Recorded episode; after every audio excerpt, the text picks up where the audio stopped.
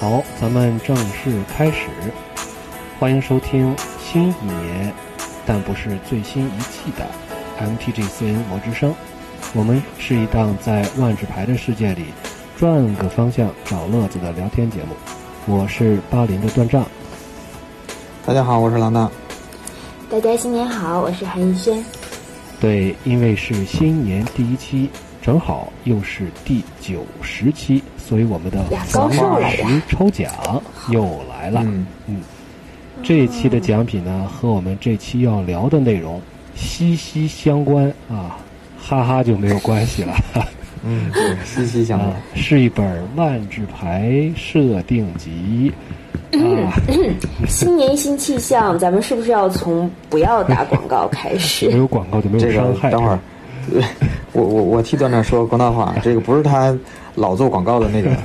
卡拉德许艺术设计。啊，不是广 告，就咱们就是某卯着劲儿，谁先把这个“卡拉德许”四个字儿念出来，是不是？对，呃，不是，确实不是。这个奖品是我们这个万智牌历史上真正的第一本设定集，也就是哦瑞斯系列的这个设定集的影印版。啊，但是是彩的，哎，对对对，这因为原版实在是太难淘，而且太贵了，是咱我们一直是实在是搞不好棒到啊。，之前想帮狼大淘一本，结果没有，一直都没有成功啊，拍卖屡战是屡次屡屡战屡败啊， 拍不过人家在这个易贝上。啊，我们还是老规矩，呃，留言抽奖。但是呢，嗯我们会在微信公众号和某点云养项目分别各自送出一本，所以欢迎大家到我们在某点的万智一语义这个项目订阅我们啊，这是真正的广告了啊！嗯参加本期的这个抽奖，猝不及防。嗯对，对对对，去魔点的话，目测中奖率应该高一点吧？魔点现在订阅的人数大概也就是六十多人， 六对十九、，七七十左十右。，对，呃，我们录这期的时候啊过了七十，哎，微信订阅那这个分母可就吓人了。呃，对，现在6000多了都六千不到七千吧，啊，六千九好像是刚刚会 到，这百倍的数量。对，而且这个对，而且我们在魔魔点那边还有，呃，有奖订阅的活动，奖品是断账开肥包，你随意拿牌。 哇，这什么什么包什么包？呃，呃，这次是老塞勒斯的肥包，对，三个，这个天颓创伤还能有肥吗？呃，天地创都不敢生想实在是都不嗯太敢绝想了。了。对对那这种活动我们可以经常搞搞，其实对，让端上过过开包的瘾，对，让大家过过调牌的瘾，不错。反正我也云用丝不着包是吧？啊，对，对，行，这都安排上了啊。我们在新的一年呢，我们也有新的雄心壮志，不光有新的抽奖，嗯也有新的一系列的计划和想法。不过在这里呢，就不多说了，嗯大家可以回顾一下我们之前发的一些文章啊。嗯，这个新一年开始呢，我们讲讲这个一些一直想讲的一个话题啊，就魔力石。嗯嗯哼，对，因为因为段丈最近把这个约格莫夫的起源故事，终于给大家讲了一下，交代了一下。起源约格莫夫是吗？对对，我我听完之后呢，有三个感觉。嗯第一就是段丈真啰 嗦。哎，同感，顶一下，顶一下，这个，好，对，第二就是这个约格莫夫真狠。嗯嗯，第三就是魔力石真神呐、嗯，所以嗯说，我觉得我们应该按照这个倒序依次聊一聊，解决一下这三个问题啊。先 从先从魔力石开始。也也就是说，九十二期魔之声之后，就是咱们就要干掉断账，解决断账是吧出一个大结局，对，解决断账。哎，对，这个这个方法还蛮好。哎，不是段，长你同意吗你们不是要解决啰嗦吗？解决断账不合适。不，这是你的从根源解决本问题质属性。对，我们家打算从根源解决这个问题了。嗯，对。哎，不过最近赶上期末，我一直在批卷子，啊，就是深受启发。不然咱们也过一过期末考试的瘾 吧。嗯啊，对，就是好好在那个就是还没有正式的还是放假哈，嗯，让这样的让大家你看，让学生党听咱们广播的时候，可以跟家里有个交代，我们是带着问在题，学习。哦，对，是这样的。这个韩老师啊，最近养成了一个不大好的习惯，这个爱留作业。对，平时没留，期末的时候发横补。 咱们这节目经常拖堂也就算了啊，还爱留作业。 嗯哎，刘作业是典型老师。行，那我咱们我是临时抱佛脚啊，先复习一下，是吧？那韩老师出题之前，咱们先复习一下魔力石。呃，嗯魔力石呢，英文叫 Power Stone 啊，这个我们在很多的卡查，就是引擎里边搜一下都能搜到。呃，不过可惜呢，都是破的啊。你听这名儿啊，魔力石碎片啊，受损的魔力石啊哎，呦断裂魔力石，哎，感情就没有一个这个好使的，没一个活人的啊。全是坏对，这的。都怎么拿着？对，这个东西呢，属于一个远古的技术，所以说呢，真正想学啊，都没都没有教具，啊、就是凑合着看嗯可不是吧啊呢。大家看这几个图吧，就就呃大体能看明白是个什么样。呃、嗯但是呢，我从故事里边看到的就是这个大小和能量有比较直接的关系，它是里边可以储存能量的，啊、基本成嗯正比对，而且呢，呃，是水晶状的，啊、完好的呢嗯一般是叫正多面体，啊、还挺讲究啊，嗯，主要功能就是这这三个东西，你就看一个二费，两个三费，你是怎么看出嗯它越大魔力 越？呃故事里边 说都没有四费以上的东西。故事里边说是什么一个小型的，可以一个就是手就是相当于眼睛这么大的能干什么啊，然后拳头那么大的能干什么啊，嗯就是有这么一个说法，但我具体记不清了。嗯嗯，呃，反正主要功能吧，啊，对我这学生也没没当好，呃记不住了。这考何老师别考这个题啊， 别别考这个什么大的可以干什么，小的可以干什么，啊、主要功能呢就是提供法术力，嗯、原理呢其实还有点儿科学，就是说它里边存在的是空间啊，空间呢就是能量，那么就是通过这种方式吧，储存能量，嗯呃，然后释放能量，然后呢，同时呢，就是也是储存空间。嗯，其中使用魔力石比较好的一个远古文明就是索兰，但是呢，嗯同样也是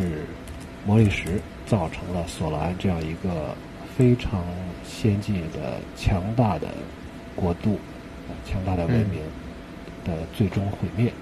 啊，这个我们就不在这里说了，到时候可以大家对那啊哎就不打广告 了。对对对对，这感觉是这个像这个谁啊，像这个漫威里边这个谁，灭霸，嗯，嗯，最后就毁在这个无限宝石上了的意思。哎，有点儿，这个嗯，无限宝石有六个啊，对对，魔力石不知道有多少个了。对，白蓝黑红绿，对，嗯，这个韩韩老师对魔力石有什么看法吗？或者有什么见解吗？ 套题嗯你这这属个于啊，拿对大对套对，先题就，是 没有没有，这属于先在考别人之前，先要自己答一个样子是吗？ 嗯，对，就是其实魔力石这个东西，它容易会想到西方历史上，就是在炼金术里面有一个非常著名的原材料叫做哲人石，或者我们叫贤者之石。嗯如果再不知道的话，哈利对，波特嗯就是哈利波特和那个魔法石，其实它对嗯就是这样一个东西。它在炼金术里边一般是被称为就是最顶尖的材料，因为它是被赋予一个能够点石成金的能力。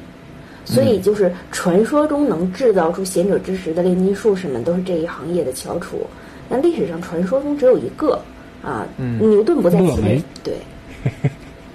我还停留在哈利波对特对的时对，代。你你是你是去那个收集那个巧克力蛙的卡片儿的是对对吗？对， 对对，就是像像牛顿这样子历史上大科学家，同时也是兼职大术士的，都没有做出过贤者之石。对，说牛到顿火其实球有一个看副业是术士，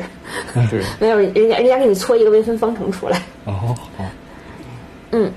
其实哲人石它是一个什么？就是我们说贤者之石，它象征的是一种对长生不老的追求。嗯，对，就和它类似的，炼金术里面还有一个原料叫做阿佐特，嗯，听着是不是像拉佐特石？拉佐特，对，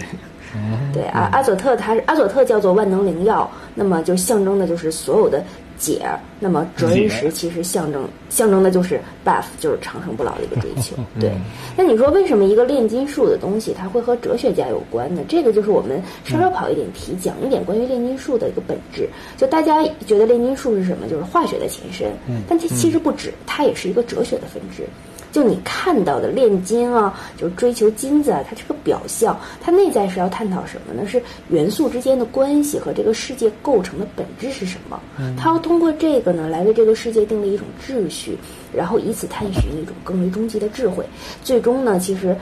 化到人间呢，它是要让人经历一个死而复生的一个灵魂的进化过程。就是炼金术的本质不是追求钱，然后它要净化灵魂，但事实上最后大家都知道，就是炼金术都是为了淘金子去的，这是一个多么悖论的。对，一方面叫叫着说我们其实不是要钱，我们要的是灵魂的净化，然后一方面其实都掏钱去了。这钱和死而复生让我想起了欧佐夫。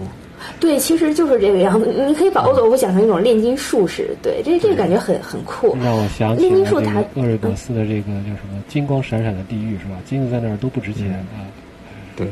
你看金子在多重宇宙里边就没值钱过，嗯，对，这回我们看到金子王都都都挂掉了。是， 对对，其实你看到那个通过哲人石，我们能看到就是炼金术它自己有一整套的一个符号去表达。这个符号它其实是形成了一种早期的宇宙论，为什么呢？因为这些符号大家能发现它跟星体的符号也是类似的。嗯最早期的炼金术，它在用宇宙上各个星体的符号来相对应的做一种表达。所以其实你看，行星有自己的符号，然后元素也有自己的符号，那么人间的秩序和天上的秩序，它会形成一种对应关系。你们要是读那个但丁的《神曲》，你就发现但丁的《神曲》的九重天，其实除了几大行星之外，还有什么水晶天呐、这些，其实它都是一种炼金术式的那种排布。这个一种秩序，天和人的秩序对应关系，才是炼金术的一个终极奥义。那么，其实我们能够掌握炼金术最核心材料的这一种哲人石，自然也就会是最有智慧的人。所以，其实我们能看到，无论是来自于炼金术的这一种哲人石，或者是我们今天要谈到的这一个魔力石，它其实都是。我们对于这个世间的力量掌控的一个渠道和一个所，就是一个要素。对，嗯，这个还真是我。们我们追根追根溯源的稍稍对偏题一下，当然它没有这里面没有真的去叫哲人石，叫那个帕尔斯嗯顿，就直接更更直接一点。对对，啊，这倒是也对啊。就像这个索兰，它的文明实际上就是建立在魔力石的这个技术上，可以说它嗯就是一个驾驭了这种魔法或者驾驭了法术力的这样一个集中的体现吧。啊，只嗯是可惜呢，这个德不配位啊，没有相应的智慧，或者说是，呃，出现了约伯莫夫这样的魔头啊，呃，他其实也算是利用了魔力石，最终毁掉了嗯这个对文明。所以，毕竟所以所以你看，有一个有那个超强威力的东西，它在不毁掉的情况下，永远很有可能是伴着恶而出现的。哈利波特嗯对嗯里面也是这样。我觉得韩老师嗯这回应的特别好，面对狼大的套题 啊，基本上没有，好像跟题没关系。对我感觉就而且还就立体而且还长了其他方面的知识。哎呀，这种老师、嗯真的是，我觉得是就不务正业理想是吧或者理想中的老师啊、呃对于学生嗯的课程分析报告要不能写了呀。 对于学生的套题呢，我给他讲一段这个其他的，哎， 不错不错，打个样板还要儿，考顺更便多顺便你嗯，对对对。那么咱们今天就开始考题吧，好看看行来来一道热身的啊。嗯嗯这第一个考一个选择题，一般试卷不都是先是选择题嘛？嗯单选。嗯，啊，强能石和弱能石嗯这两个东西的大小是什么样的呢？A 嗯就像眼睛那样大小嗯，B 拳头大小嗯，C 变大变小。 这属于送分儿题啊。第一个题哎肯定是这样，强弱能识的那可是后来成为了吕法师克萨的眼睛，那肯定就是他眼睛那么大吧，是吧？而且呢，如果大家查卡牌的话，这个强能石叫 Milestone，弱能石呢嗯叫 Wakestone。这儿嗯可以看到啊，强能石呃是被人手里攥着的，把里攥的，在牌面上，所以应该大不了。弱能石呢，看上去应该也就和个眼睛差不多吧，啊，所以而且呢，就是说索兰的故事里边说呢，这两个东西呢，当年还藏在格拉西安，嗯也是一个索兰的最著名的神器师，呃嗯这哎有点呼应康老师刚才说的这个啊，嗯，嗯最有名的牛顿呃，对，牛顿啊，对，索兰的牛顿的大推理，嗯，所以这个东西肯定大不了。我觉得就是眼睛这么大，应该没错了。但是我觉得韩老师出题应该不会这么简单吧？嗯你看，你看，嗯有一张牌叫《古命之战》，这画里头对嗯，这俩人掰的那个、那个、那个 Power Stone，感嗯觉都跟手拳头差不多我大，觉得那是个灯笼。呃 对吧？你你你如果按照这个画来算的话，科萨的眼睛嗯，不得跟那个铜铃那么大？该有。是吧？啊，一大这么这么大，而且一个大一个小是吗？而且这就你看这个宽度其实都是挺跟拳头差不多的，而嗯且你刚才说这个东西还能藏到这个格拉西安大腿里头，对我感觉都跟大腿差不多了， 跟屁股都差不对多吧？了 你。就是你哪儿看不出来啊？但是三大啊，定是吗？嗯但是我觉得这个应该是这个艺术加工。嗯，所以呢，嗯对，你我觉得，我觉得眼眼睛那么大，应该还是，应该还是 A。 反驳了一圈儿，最后说对对对还是嗯找一个保险的答案。对对对，嗯好吧好吧好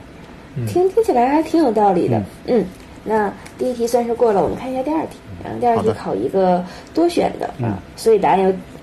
选项要记清啊。嗯魔力石具备以下哪些功能呢？嗯 a 提供法术力。嗯 B 导致痨病，C 通念心智，D 存储记忆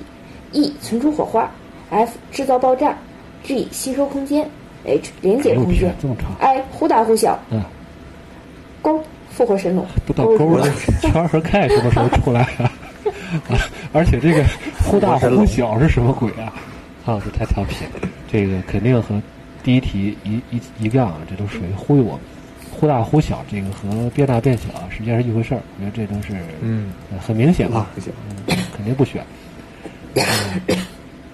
这个但是嗯、提供法术力应该是肯定没问题。比这个刚才嗯对段长都说了， A 是哎是没问题肯定是答案嗯。嗯、第二个也应该应该也没问题，就是导致落病。嗯，但是我我觉得会不会和魔力石的这个纯度有点关系？就是索兰人也没有全都因、因为得烙病死掉，嗯书里也只是说嗯不同的人抵抗力不同，嗯，嗯，所以我觉得可能就是没那么简单，没那么单纯。但是我觉得我们这个嗯我这们还个，能从抗体这块儿再做一期。还嗯哎还真但是我我觉得，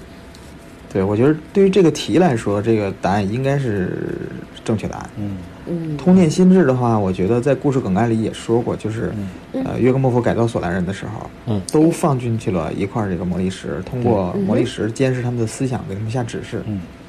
呃，对这个地方其实我说的时候呢，就是在讲故事的时候呢，有一点儿就是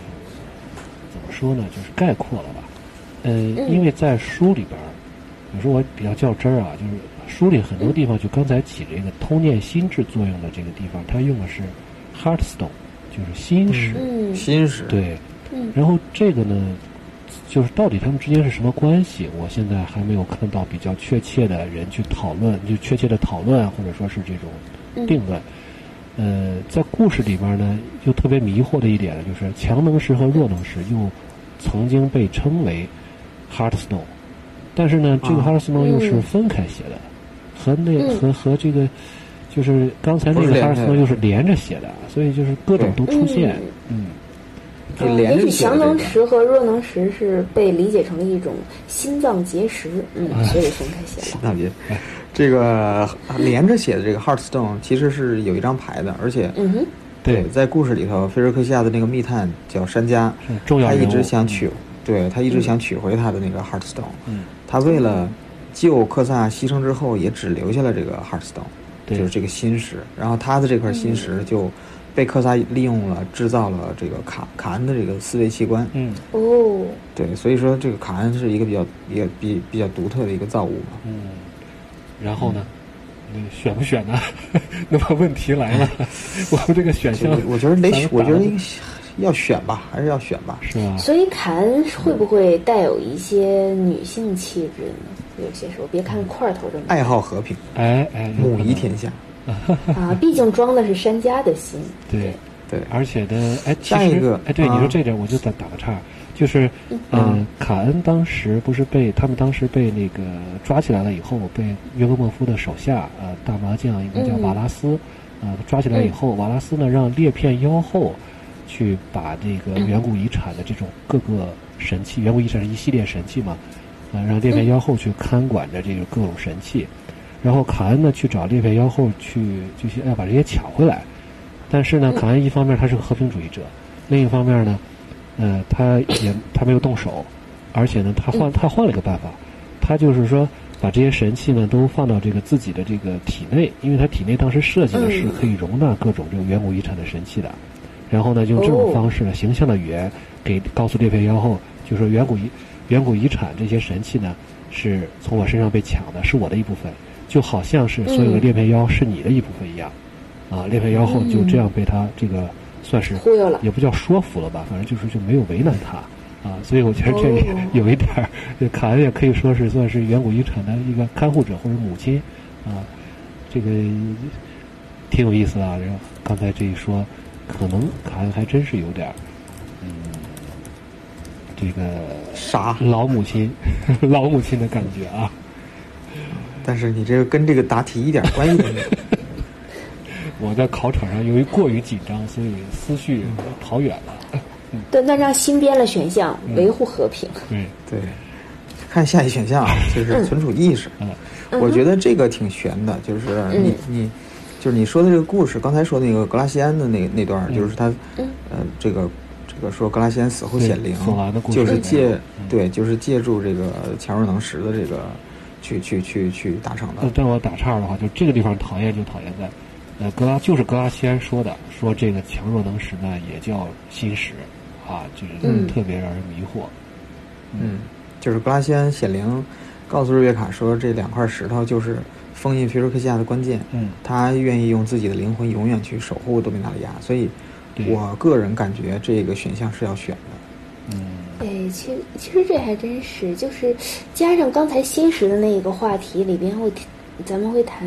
意识它和记忆之间啊这种嗯很很微妙的联系。你看山家死了，然后新识里面的记忆清空，然后对山家这个人呢就算是 over 了。对，可是新识它作为一个意识的载体，嗯其实你还是放在卡恩里边，你又反而让卡恩变成一个有自我意识的机器。对而这个事情很有趣，就是记忆它是一个记忆的载体，但它同时是不是也是一个意识的一个激活的一个工具？所以新识会不会是被改造了的那种动力石？你这嗯，这值得考虑不。排除对，嗯因为现在谁也没有给咱们这么一个说法，所以呢，对，呃，按照老大的说法，就是答题 应该是够了嗯，对嗯但是不能深究。啊不能深究。啊对，嗯谢谢韩老师啊没出成论述题，不然这今天就录不完了。嗯，下一个不好我看说看啊，，你提醒我这个了。思绪，我这个思绪 思绪回来了啊， 赶紧咱们看下一个，嗯不要让韩老师有发作的空间。储存火花啊，这说个实其话，实嗯，怎么说呢？我是这挺有意思的说法啊，而且我对这个也挺有意见的，就是说，嗯有意见呃，重返多米纳里亚的故事啊，里边有一个最让我这个目瞪口呆的一个设定，就是火花居然能够，就是女法师啊或者彭洛克的火花，居然能够储存在魔力石里啊，嗯而且呢，失去了火花的太妃利，就相当于拿了一个魔力石里边存着自己的火花啊，不一定是自己的，拿了一个魔力石里边的火花，嗯然后就恢复了自己留这个彭洛克的这个身份。我当时看到这嗯里就觉得这太脱离设定了，而且它会，嗯如果是如果说按这个去类推的话，可能会导致一系列的这种设定的这个问题。嗯所以说这里边儿你要说再稍微再让我的这个思绪再放飞一下自我啊，再离开这张考卷，啊 就是说，嗯，你像理发师，就是原来咱们说是在火花发生变化之前啊，嗯理发师实际上可以说是意识，他没有肉身，嗯对吧？所以说从这个程度上来讲，储存意识也，刚才咱们上个选项储存意识就可以说是储存了火花，是某种程度上可以、可以这么理解啊。然后嗯对咱们在想这个强弱能石啊、里边儿储存了格拉西安的意识，格拉西安是谁？格拉西安是一个没有点燃火花的这个理发师，普通人哎，对但是他是有火花的啊。啊，然后呢，嗯科萨呢，咱们不知道这个科萨的火花到底是是是谁的。啊如果是他自己的，啊，那么那么科萨的本体，最后不是咱们说嘛，就是就是可以说就变成这两块石头。对，啊嗯然后呢，这儿基本上我们似乎就可以得出一个结论，就是说，至少在那个时候，火花是不是就差不多就等于意识？嗯，啊，那这嗯太妃利这回取回了火花呢，是不是意思是原来他就丧失了意识，没意 识没有了意识是吧？嗯植物人太费力。啊，但这个话又说回来，就是呃，很巧的就是在官方设定里边，这个火花这种变质啊，呃，然后从吕法师变成彭洛克，大家集体变弱，可能也算是给这个交代吧。就相当于，嗯，从此以后呢，火花就和意识也没什么关系了啊。然后新的这彭洛克呢，都变成了这个肉身凡胎啊。那么，嗯，对，咱们就这个这个题呢就好解了啊，咱们就不用想这火花和意识什么关系了。而且呢，嗯再吐槽一个，再跑个题，吐槽一个设定，就是最近《火花之战》后传里边儿嗯有一个作家的自己创作的主角啊、叫做鼠儿啊、一个小姑娘啊是大鼠啊、吗？对，学名大鼠啊，昵称鼠儿， 呃，在好吧，好像在这个《埃卓王权》里边也出现了啊，可以拉车是吧啊？嗯，哦，这个太坏 了，这个魔太法坏本了。身啊，还是成对儿出现的。他不是个朋洛克，但是呢嗯，他能他在这个《火花之战后传》里边穿越时空了。他是怎么穿越的呢？嗯让卡亚附身到他身上，然后两个意识合成一个意识，然后穿越还了有这时空。操作呢啊，对啊，卡亚也不是鬼，为什么能附身？卡亚可以杀它可以它可以虚化，所以、呃这个就是我是纯粹是自己折腾自己啊。本来是回答一个选择题，生生让我整出了一个论述题的潜质，那就是这个火花对和意识的关系啊。这嗯到底是、我觉得火花其实咱们是可以再做一期的。对？咱们这个对还是先答题吧。对对行对，下一个选项哈、制造爆炸。嗯，这个前面故事已经提嗯了，就是，呃，约格莫夫使用魔力石制造了这个 Stone Charger，东插点，嗯，对你翻译成了这个极魔 雷。嗯嗯，这我觉得还还对比较贴切，汲取就魔是力的雷，汲取魔力。对，嗯它这个东西相当于是造成了内爆，嗯就是相当于是利用这个空的魔力石把周围的这个空间吸进去。嗯嗯，对，这这个其实也解释了我长久以来的一个疑惑，就是索兰文明曾经那么强盛，对，最后对最后啥也没剩下渣，都没剩下来，是对啊，吧？ 你你爆炸，对你爆炸总有点残疾，对吧？渣，对啊，这个这么一看呢，就是这种这个 Stone Charger 这个嗯这种原理的爆炸呢，倒是能说圆了，就是相当于是连连渣都被吸走对，了，德西走了，是，对，而且。而且也就是也解释了这个索索兰父王录这张牌这个这个画上面画的这个景象，就是上面这个嗯对，上面这个虚无之月，中间悬浮的是这个索兰神庙，嗯，然后下边是菲洛克西亚的这个菲洛克西亚人，还有这个索兰的神器。对，最后这个飞船扔个极魔雷，嗯然后大家都吸进去，都玩完了。但总觉得极魔雷这这种东西应该出现在什么零次元什么后来的。不有几个好几个大城市嘛？嗯对就是约格莫夫让每个船去大城市上面扔一个激魔雷，OK，嗯这个嗯整个帝国就啥也不剩了。嗯，对，其实刚才郎大说的那个呢，就把下一个选项实际上也确定了，是吧？就是吸收空间。西中间对，嗯，但对，是呢，说到吸收空间，可能索兰的故事是咱们最近，相当于是才发掘出来吧，才把这个故事完完整整的讲给大家听。但最有名的吸收空间的场景，恐怕还不是《索兰父王录嗯》，是？吧？嗯，嗯，我不知道你，我不知道郎郎大有没有想起来啊？韩老师一个新玩家，这个欺负一下，嗯 不一定知道那啊。应该就是 应该就嗯，对，应该就是那个叫时空崩溃吧，Planar Colla- Collapse 那个牌吧。对嗯，对，就是科萨手里拿的那个，就是魔力石，应该对，对，而且你看他那个大小，就应该就是眼睛那么 大。嗯，仔细看看牌面，好像还真是。嗯，嗯是，对就那个锤子锤子版的锤子版的，嗯，是对很对崩溃。这个这个维持的维持的时候，如果你场上有四个或更多生物的话，就牺牲这个、嗯。这个 planar collapse，然后呃消灭所有生物，消灭所有然后生物对对，然后这些生物不能被重生。嗯对，本回合不能被重生。嗯，嗯，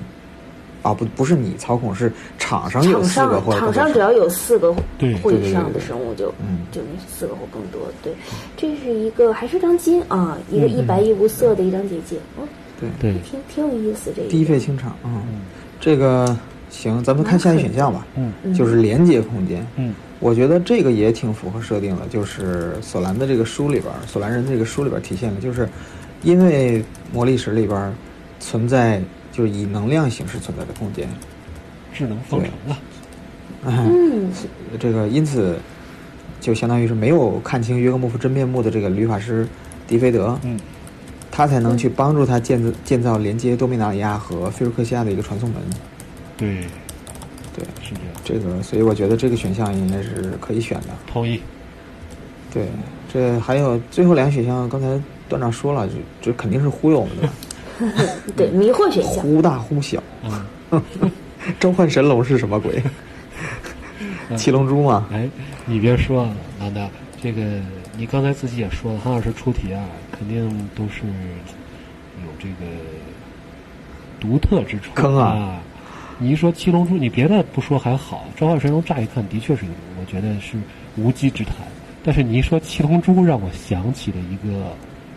龙引擎，叫做啊哦瑞莫斯，马凯迪亚系列，这个有嗯五个神器，实际上他们都是魔力石，叫瑞莫斯之牙、瑞莫斯之心、瑞莫斯之骨、瑞莫斯之角、瑞莫斯之毒，而且呢，嗯，你看，可着一头龙，你们就照头拆，就可着头拆。嗯，五龙珠呃也行是吧？五龙珠，对，嗯 在反正故事五个里色儿面，实际上也是靠着这五个魔力石重启了这个龙引擎，啊，所以嗯这个瑞莫斯的故事咱们找机会再说，也是中间也是有一些这个超纲的地方啊。对 对对，对这涉个及这到个啊是这个主将有没有人用？我还我还挺好奇的。有这个有有有有吗？韩老师这防不胜防， 这个突然跳， 还可以考你战术。你以为韩老师只能考你历史，韩老师还能考你战术？太厉害了，很毕竟是个五色朋洛克嘛，嗯，啊，不是五呃五色主将，无无色主将，对，对对对但是但是费好高，他这个对，六费还行，六费还行是吧？嗯对。对瑞莫斯这个还是大家有兴趣的话，其实还是可以关注一下这个后面龙引擎，它其实自己还是可以成一个嗯很很很有很有独特性的一个故事。对，嗯对，是那么我们怎么样啊？这道题居然被你们俩糊弄糊弄完了！哎呀，厉害嗯厉害！来来来，我 们还有还有最后一道题，按照那个什么，就是单选多选完了，一般按照我们文科考试最后上的就是论述题了，哦，啊，哎呦，你们哦聊我主观真题，懂，主观题不。好得分的题，啊别别别，扣住扣住，段长。嗯对，主观题就是那个合情即酌情给分，一般我们都这么说。写个解就给那两所分以，，哎呦，这这个结果值钱了，嗯你你怎么不写个答呀？嗯，我还做条辅助线也行呢，给一分不？你写个 正，你再再凑一个，咱们两分就齐了。对，千万不要跟你们老师抬杠啊，特别是出卷老师兼阅卷老师啊。好，是我错了，你说你对说， 对，那么就是请两位可以试论一下魔力史在未来万智牌的机制啊、卡牌设定与故事中的发展发展状况，以及给出相应的理由。嗯，哎题呦嗯目好像看着挺庞大，但其实咱们可以对简单来说一下。对这样好咱俩共同打这题吧，好，我挑我挑这个机制和卡牌的部分，对。嗯你来讲设定与故事对，到时候到时候咱俩互相把卷子一换，互相抄一下，OK？对，我觉着啊，就是魔力石这种牌呢，会这个呃怎么说呢？就是会维持存在。嗯，呃，产飞神器是会一直存在，但是呃，怎么说呢？我个人感觉应该不会有什么太大的气候了，因为呃，历史上的教训太多了，就是关于能产废的神器，嗯，对对吧？你像阿尔法的这几个这几个 MOX，嗯对什么对莲花儿什么什么这个那个的，对吧？还有灰黑巨岩这种东西，啊，对，嗯所以灰黑巨岩搭配电压钥匙和索兰发电机，到底能干出什么来？ 对，请问当年的装瓶口太太可怕了，这那个是这个菲瑞克西亚和索兰联手啊，这是多么可打造出的怕龙战舰，哦对，是那个其实还挺符合意境的，你别说，打造那套牌就是就是这样子的，嗯对，还有非常非常当厉害还有这个产配神器，还有什么这个魔法力、魔法力洞窟什么，对就是魔法这力这些洞窟，对，这些东西的。所以我觉得威士是在设计这种牌的时候，肯定是慎之又慎的，将来。对，然后呃，说到具体说到魔力石呢，刚才我们也回顾了一下它的各种功能，除了产废，我觉得就是还有很多功能。对，这个很多功能，咱们就参照前面的 A B C D E F G，一直到勾圈看，找前面的是吧？ 没错，答题的这些套路都可以去题干里去找。 对，嗯、说回来就是导致烙病，让我想到了亲染，就是我觉得在、其实你看这个是上次回这个新飞，嗯、包括这次回多明，好像都没没提这茬儿，可能是故意避开了。嗯、嗯就是很我觉厉害得，对我觉得以后在这个重返这个新飞飞下时空的系列里头，嗯我觉得会不会出这种能产肺，但是会导致自己中毒的这种神器？以命换肺啊，可以可以，对吧？哎你你你拿着这东西厉害，但是可能长期用它就就病了。对，有可能，这嗯个然理解后很棒。对，然后通电心智呢，我觉得可以做成一种舞剧，专门这个怎么说？插人脑门上啊，就是参见备忘家，对啊，你或者说贴对方生物上获取这个呃操控权，然后嗯存储意识和火花呢，我觉得可以做成像那个百宝囊 M 十九是不是有这么一张牌啊？嗯，对对对，还蛮厉害的那张。对，它是致敬 D N D《龙与地下城》里面的道具，对，就相当于是你这个生物或者朋洛克死了之后，你可以把它放逐，就相当于是给它给这个意识和火花存储起来，然后嗯将来还可以用更大的肺把它放进来，或者是拿回手什么之类的。嗯，有点像对那张地啊，安全庇护地。对对对对对。然后制造爆炸呢，其实历史上出了很多能制造爆炸的神器，是吧？黄铜劲爆女，啊，你这个有点厉害。太你狠像了。这阿尔法的这个尼维亚流士蝶，还有对吧？还有这个铜罩、密室爆嗯裂物什么的这些，对吧？我觉得这个应该也会比较常见。嗯，嗯，连接空间这个能力可能在游戏当中不太好体现，但是呢，这个 Plane Chase 这个游戏里头其实是体现了它的，对它体现了这个 Power Stone 的这个能力，就是那张刚才段长提到那张，就是 Fractured Power Stone，对，嗯，它有一个异能就是呃一横置，你就可以摇这个时空骰子，嗯对，在这个游戏机制里头，对你一摇它可能就这个转换时空了嘛，所以我觉得这个也可以变相的这个说明是连接空间这个能力吧。对啊，说不定什么时候时空牌可能也以某种形式会进入到正常的这种标准的对局里面。嗯。对，嗯，或或者是将来会不会有那样子的，比如说某一些牌可以勾连起两个时空独特的机制，这样子看起来像那种连接时空的，比如说付一些费，然后会有一些出现某一些只在那个时空出现过的机制，这个样子，嗯或者是异能，然后做成那种类似于饼这个干有牌点的意样思嗯子。对，以后以后没准儿吧，反正想象总是好的。行，这套题咱们基本都拿到分了，前面都拿到了，所以后边狼大呢，这个问答题已经答了一半了。你就觉得也能你能及及格格了了是是吧吗？ 我呢随便答一答，是不是就可以了？省得你们最后在九十二期说要把我灭掉啊！嗯，我的个人观点是，魔力石这个东西将来在故事里应该会很难再出现了，因为它的功能实在是太强了。功能太多，我们不完全总结的功能已经到钩了啊。嗯所以呢，魔力石最好不在设定里出现。如果它再出现，前面的设定必须要尊重。而最可惜的地方在哪儿呢？就是魔力石重新出现在故事里的时候，又增加了一个功能，那就是储存火花。大家还记不记得在重返多米纳里亚的时候，嗯，泰菲利他是一个失去了火花的朋洛克，但是呢，通他通过和这个主角团一起解开了克萨尔留下的一个迷宫，呃，从里边得到了一个装着火朋洛克火花的魔力石，所以看到这儿的时候，真的就是有种拍案而起的这个冲动啊！就是你这个故事如果这么编，魔力石已经这么强了，你你再赋予它更强的能力，这后面儿真的就设定，它毕竟是一个神器，但是现在呢，几乎快成为一项神技了，就是什么都能，什么都能，啊什么都能干啊，什么都能，问题都能解决。过于全能的东西，我们是有前车之鉴的，那是什么呢？ 那就是吕法师啊。吕法师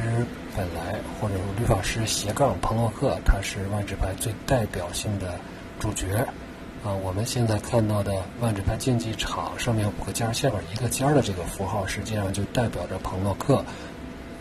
但是呢，彭洛克在过去叫吕法师的时候，是他们拥有神一样的能力，所以就是因为他们这么的强，在故事中呢是很难用文字去来描述神仙打架的。那么我们刚才又看到魔力石啊，这也能行，那也能行啊，进可攻，退可守啊，心灵物质简直就是无限宝石能有的功能，它差不多都有。所以这个东西人手一块儿啊，那别人还玩什么呀？人手一块儿，那剧情还怎么发展啊？对，有道理。我是希望魔力石呢，能够真正成为一个传说，成为一个神话，成为一种遗迹，而不是遗产。那么，咱们都知道最著名的、耳熟能详的故事就是啊阿里巴的故事，就是兄弟之战。而兄弟之战的故事也是分别拥有强能石和弱能石这两块魔力石的兄弟之间的这种冲突。但我们毕竟要往前看，因为咱们也看到当年的理发师也不是如今的彭洛克了。那么当年的魔力石呢，也应该留在当年的那个时代。刚才韩老师在透题的时候也说了，这个魔力石啊和哲人石之间的关系啊， 其实也没没有特别直接的关系。但是我们能够想到一点，就是也许我们真的需要这种哲人的智慧，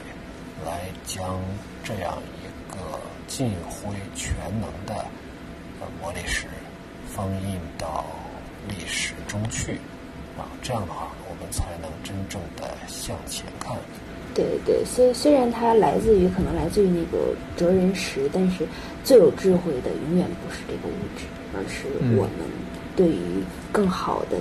未来的一种追求和一种信仰，这个才是智慧之所在。像这个今天这个魔力石的考题就考到这儿，